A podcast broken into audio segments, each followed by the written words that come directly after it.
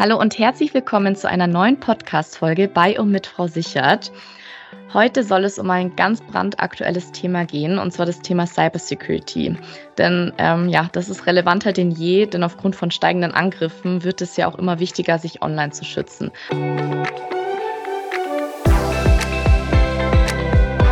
Und deswegen freut es mich umso mehr, heute eine Expertin bei uns zu haben, und zwar die liebe Sandra. Hallo Sandra, schön, dass du heute bei uns bist. Du bist äh, Versicherungsfachwirtin und Geschäftsführerin von der Hartmann GmbH. Ähm, magst du dich und eure Arbeit äh, unseren Zuhörerinnen mal vielleicht in drei, vier Sätzen erklären und vorstellen? Ja, sehr gerne. Hallo erstmal, mein Name ist Sandra Hartmann.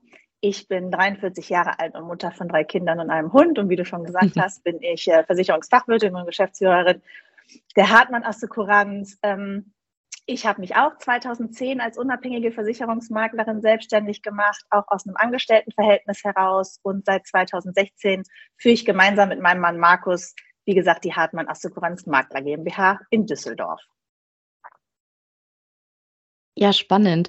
Ähm, wie jetzt einleitend erwähnt, möchten wir heute insbesondere das Thema Cybersecurity ansprechen. Und magst du vielleicht zu Beginn mal kurz die wichtigsten Begrifflichkeiten diesbezüglich klären? Also jetzt beispielsweise so der Unterschied zwischen Cybersecurity versus Informationssicherheit. Ja, also im Wesentlichen besteht da der Unterschied darin, ähm, Cybersecurity bezieht sich auf die digitalen Systeme, auf die Netzwerke. Und ähm, Informationssicherheit ähm, bezieht sich eher auf den Schutz von Informationen. Und da geht es aber um jegliche Art und Form. Das können zum Beispiel auch physische Dokumente sein. Da gibt es handschriftliche Notizen, Karten oder mhm. Pläne. Okay, und welche spezifischen Risiken jetzt im Bereich der Cyberkriminalität sind aus deiner Erfahrung am relevantesten für Privatpersonen? Ähm, da muss man, glaube ich, sagen, ich bin mir gar nicht so, so sicher, aber meiner Erfahrung nach sind Privatpersonen gar nicht so das Haupt- oder die Hauptzielgruppe von Cyberkriminalität. Mhm.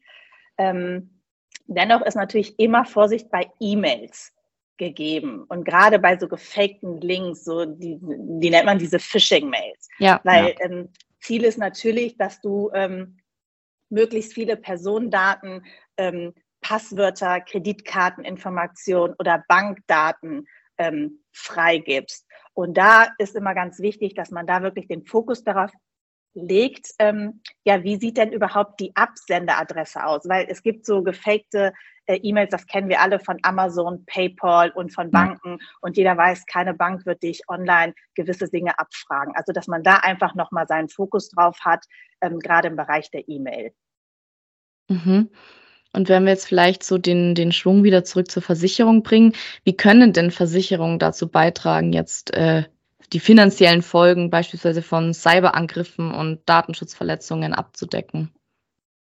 Also hier müsste eigentlich die Frage lauten, was kann jeder Einzelne dazu beitragen, um finanzielle ja. Folgen so klein wie möglich ausfallen zu lassen. Und das bedeutet immer, dass man proaktiv Maßnahmen ergreifen sollte, mhm. um auch seine, seine Systeme und Daten zu schützen. Aber ähm, sollte es dennoch mal zu einem Schadenfall kommen, gibt es natürlich ver, äh, unterschiedliche Versicherungsleistungen. Das können verschiedene Kosten sein, wie zum Beispiel die Wiederherstellung von Daten, die Behebung von Systemausfällen, aber auch ähm, die Untersuchung von Sicherheitsvorfällen. Äh, Dann gibt es spezielle Forensiker, die erstmal prüfen, wie ist der Cyberangriff zustande gekommen, gibt es noch Daten, die zu retten sind, aber auch ähm, Rechtskosten und eventuelle Haftungsansprüche. Und dann natürlich darüber hinaus ähm, das Thema Betriebsunterbrechung. Ist mein Betrieb komplett lahmgelegt? Lösegeldanforderungen oder auch ähm, Ansprüche von betroffenen Personen, deren Daten geklaut wurden. Mhm. Und wenn ich jetzt beispielsweise eine Cyberversicherung abschließen wollen würde, welche Kriterien müsste ich denn da jetzt beachten, um sicherzustellen, dass ja meine Bedürfnisse auch abgedeckt sind? Ähm, da kommt es natürlich immer drauf an, denn jedes Bedürfnis oder jedes Business hat natürlich unterschiedliche Bedürfnisse und deswegen ist es da immer wichtig, dass man sich wirklich unabhängig und auch von Experten beraten lässt. Und da würde ich darauf achten, dass man eine gründliche Risikobewertung durchführt dass genau geschaut wird, welche Risiken, welche Schwachstellen gibt es bei mir, bei meinem Unternehmen, in meiner individuellen Situation. Und das sollte dann auch die Grundlage sein, dass man nach einer geeigneten Versicherungslösung sucht oder die auch auswählt. Dann ähm, natürlich auch wichtig, dass man eine ausreichende Versicherungssumme hat, dass man sich den Versicherungsumfang genau anschaut. Ausschlüsse, Bedingungen, gibt es gewisse Anforderungen, die ich beachten muss? Ähm, gibt es Sicherheitsanforderungen? Gibt es Risikominderungsmaßnahmen, die ich erfüllen muss, damit ich meinen Versicherungsschutz nicht verliere? Und dann würde ich mir natürlich immer einen Partner suchen, der in dem Bereich auch Erfahrung hat. Mhm. Und gibt es jetzt ja spezielle Anforderungen oder Empfehlungen in Bezug auf Cybersecurity und Versicherungen, die jetzt bestimmte Branchen oder Berufsgruppen, sage ich mal, berücksichtigen sollten? Ja, das würde ich schon sagen. Zum Beispiel im Gesundheitswesen, da haben wir natürlich hochsensible Personendaten, die wir gespeichert mhm. haben. Und der Schutz dieser Daten, der ist natürlich von entscheidender Bedeutung. Und genau da sollte dann auch das Augenmerk liegen, auf dem Bereich Datenschutzverletzungen und die Einhaltung von Vorschriften.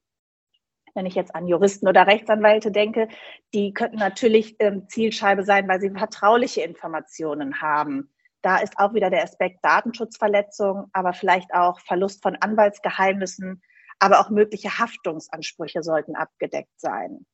Wenn ich dahingegen aber einen Onlinehandel betreibe, äh, im E-Commerce tätig bin, dann habe ich natürlich ganz andere Bedürfnisse. Mhm. Dann muss natürlich geguckt werden, ähm, Online-Betrug, Datenlecks, was ist mit Unterbrechung des Online-Geschäfts. Das sind so Punkte, auf die ich dann Augenmerk legen würde. Okay. Und ich meine, ähm, ja, schon die Jüngsten, sage ich mal, fangen ja immer mehr an, äh, über Smartphone oder Tablet, wie auch immer, im Internet rumzusurfen. Und wie können jetzt, sage ich mal, Eltern ihren Kindern oder allgemein Familienmitgliedern, vielleicht auch irgendwie den Großeltern, in Bezug jetzt auf Cybersecurity schützen? Also gibt es da jetzt irgendwie spezielle ja, Programme, die sie nutzen könnten, beispielsweise? Mm, als Mutter von drei Kindern und zwei Teenagern weiß ich genau, wovon du sprichst. Also da kann ich jedem nur empfehlen, wirklich Aufklärung ist das Wichtigste. Mhm, mh. Informiert eure Kinder. Die wissen nicht, welche die potenziellen Gefahren im Internet sind. Auch immer starke Passwörter verwenden, Groß- und Kleinschreibung. Ähm, als Eltern dafür sorgen, dass auf allen Geräten, die die Familie verwendet, sei es Laptop, iPad, iPhone, dass da wirklich überall die Software entsprechend installiert wird, aber auch regelmäßig aktualisiert wird. Mhm. Ne? Dann ähm, gibt es ja diese Privatsphäre-Einstellungen bei Online-Diensten ja. oder sozialen Netzwerken, auch den Kindern gerade da vermitteln, teilt nicht so viele persönliche Daten. Ähm, denen aber auch zeigen, dass sie nicht auf irgendwelche verdächtigen Links klicken sollen. Das Thema E-Mail hatten wir, dass man das auch den Kindern näher bringt. Die sollen nicht auf unbekannte Websites oder irgendwelche Downloads klicken, ähm, regelmäßig Updates machen. Mhm. Und äh, was ich halt auch als Mutter mache, ich will jetzt nicht das Wort überwachen ähm, aussprechen, was ich schon längst getan habe, aber wirklich, lasst euch mal zeigen, was eure Kinder im Netz machen. Ja. Und ja. wenn man das von Anfang an einführt, ist es überhaupt kein Problem. Es geht nicht darum, die Kinder zu überwachen, sondern mal zu schauen, wie ist denn die Online-Aktivität? Ja, was für Webseiten besuchen die? Mit welchen Menschen äh, interagieren die? Also ganz wichtig ist, man muss sein Umfeld wirklich sensibel machen auf die potenziellen Risiken und bei Fragen einfach ähm, ja, Hilfe leisten und zur Verfügung stehen. Ja, und das hast du ja gerade gesagt, Aufklärung ist das A und O. Ähm, was gibt's denn so für, für Schritte, sage ich mal, die wir unternehmen können, um uns jetzt auch in diesem Bereich, sage ich mal, ähm, ja, mehr Wissen anzueignen, was dieses ganze Thema Cyberkriminalität oder äh, Cyberschutz angeht? Ähm, Wissen aneignen, ähm, ja, ich kann natürlich, also erstmal muss man sich der Gefahr bewusst sein. Mhm dann sollte man auch ein gewisses Interesse natürlich dafür haben. Und es gibt ganz viele kostenlose Online-Schulungen oder Webinare, die ich besuchen kann. Das würde ich einfach in Anspruch nehmen. Okay. Als Programme, ähm, ja, ich würde, äh, ich persönlich, wir, wir versuchen sicheres ähm, WLAN-Netz äh, bei uns zu Hause sicherzustellen. Dann natürlich hier starke Passwörter zu verwenden, Antivirensoftware, Firewalls zu ähm, installieren, aber auch mal die Telefoneinstellungen prüfen, weil darüber kann ich auch schon ganz viel handeln. Mhm. Und jetzt hast du ja schon vorhin so ein paar Tipps genannt, auch wie wir jetzt unsere persönlichen Daten und Informationen online besser schützen können. Ähm, hast du da vielleicht auch noch ja so ein paar Tipps, jetzt insbesondere in Bezug auf soziale Medien und Online-Shopping? Ähm, ja, gerade bei Online-Shopping, da würde ich mir noch mal genau anschauen, ähm, die Bewertung von den Verkäufern, mhm. bevor ich irgendwelche Einkäufe tätige. Werfe mal einen Blick auf das Impressum. Was für Zahlungsmethoden werden angeboten? Und bei sozialen Medien, ähm, klar, immer starke Passwörter, das ist das A und O. Zwei-Faktor-Authentifizierung, und dann würde ich mir genau mal die Datenschutzeinstellungen angucken. Das kann man sowohl bei sozialen Medien, aber auch so bei Online-Shopping-Konten überprüfen mhm. und da einfach versuchen, ähm, sicherzustellen, dass man selber entscheidet, welche Daten da preisgegeben werden und welche nicht. Okay, ja, spannend. Jetzt hätte ich tatsächlich noch eine abschließende Frage und zwar, ja, so Blick in die Zukunft. Wie siehst du denn jetzt äh, die Zukunft der Cybersecurity und der Versicherungsbranche in Bezug auf die Bewältigung ja von neuer und fortschreitender Bedrohungen? Also gibt es jetzt da irgendwie spezielle Entwicklungen oder Trends, auf die wir alle achten sollten? Mm, also es hängt natürlich immer davon ab, wie sich die Technik entwickelt. Also was ganz wichtig ist, ist einmal, dass die Cybersicherheitsbranche sowie auch die Versicherungsbranche sich kontinuierlich weiterentwickeln müssen, damit wir natürlich diesen Herausforderungen gerecht wird, dass man da Sicherheitslösungen und ähm, Versicherungslösungen anbietet, die der Zeit entsprechen. Dann äh, Trends sehe ich jetzt persönlich im Moment das Social Engineering, ähm, dass man durch Manipulation und ähm, Täuschung versucht, Menschen dazu zu bringen, ähm, vertrauliche und private Informationen preiszugeben und eventuell aber auch ähm, Aktionen auszuführen und ähm, ja, immer mehr Cloud-Sicherheit, weil die Cloud, ähm, mehr, viel mehr Unternehmen nutzen jetzt ähm, Cloud-basierte Software, dass man da einfach guckt, mhm. dass die Cloud-Konten wirklich ähm, sicher sind, dass man da wirklich den Zugriff entsprechend überwacht. Das sind so die Dinge, die ich im Moment mhm. so beobachte. Ja, super spannend. Ähm, vielen Dank, Sandra, für, für die ganzen Einblicke und deine, deine Tipps hierzu. Genau, vielleicht ähm, ja, hast du zum Schluss noch irgendwas, was du unbedingt loswerden wollen würdest äh, für unsere Hörerinnen und Hörer, so als, als letzten Impuls noch zu dem ganzen Thema? Ja, dass ihr euch bitte bewusst macht, dass so eine Bedrohung wirklich real ist. Und da geht ja. es nicht davon, ob ich ein großes Unternehmen oder ein kleines Unternehmen bin, sondern das betrifft wirklich uns alle. Macht mhm. euch der Gefahren bewusst, seid sensibel, aber auch sensibilisiert, wenn ihr Mitarbeiter habt, Familie, Kinder für dieses Thema. Hast du hier irgendwie ein konkretes Beispiel oder ist dir schon mal sowas passiert, was du uns mitteilen könntest? Ja, also jetzt uns persönlich nicht, aber natürlich einem Kunden. Und das war ganz unerwartet. Das ist schon einige Jahre her, wo wir auch noch gar nicht so auf dem Gebiet so bewandert waren wie jetzt. Mhm. Es hat tatsächlich eine Schreinerei getroffen.